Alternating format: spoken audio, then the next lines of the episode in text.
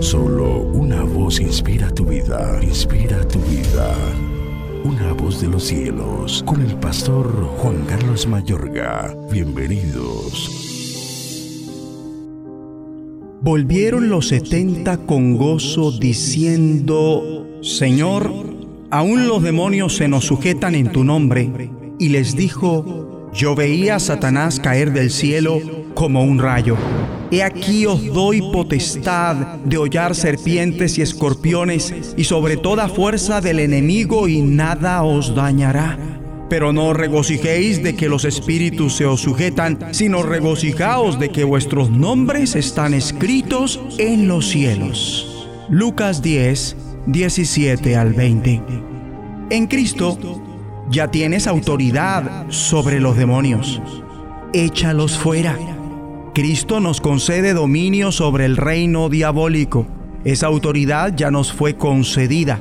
Dicha autoridad ya ha sido otorgada a todos los servidores de Cristo por el hecho de que no solo la recibieron los doce apóstoles, sino igualmente los otros setenta discípulos, puesto que no tenía que ver con los discípulos de Cristo que conformaban la compañía apostólica, estos setenta pueden considerarse como los que representan a todos los cristianos en general.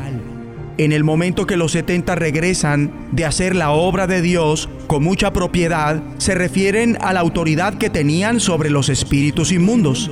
Ellos exclamaron, Señor, aún los demonios se nos sujetan en tu nombre.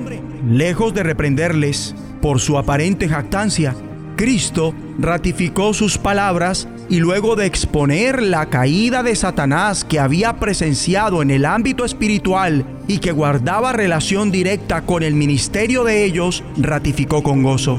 He aquí os doy potestad de hollar serpientes y sobre toda fuerza del enemigo y nada os dañará.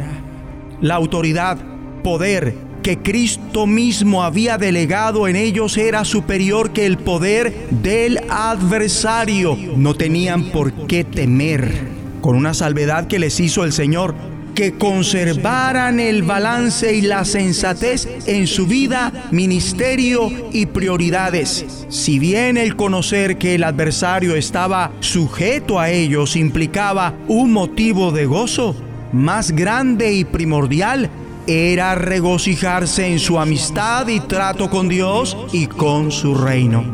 Hay un caso singular que no está en los evangelios, donde la Biblia describe una administración de liberación de espíritus inmundos cuerpo a cuerpo y es en Hechos 16. El apóstol Pablo sigue el mismo patrón de liberación ejercido por los 70.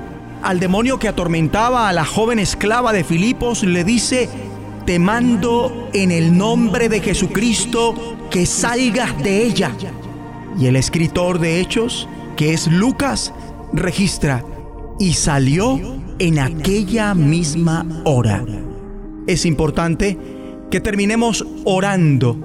Digamos juntos, Dios Padre, gracias por la autoridad que en Cristo nos has dado sobre el reino diabólico ayúdame a ejercerla efectivamente, sin miedo y bajo la guía de tu Santo Espíritu. Y hazme conservar el balance y la sensatez en mi vida, ministerio y prioridades. Pese al gozo de saber que los demonios se nos sujetan, que regocijarme en nuestra relación contigo y con tu reino sea más grande y primordial. En el nombre de Jesucristo. La voz de los cielos, escúchanos, será de bendición para tu vida. bendición para tu vida.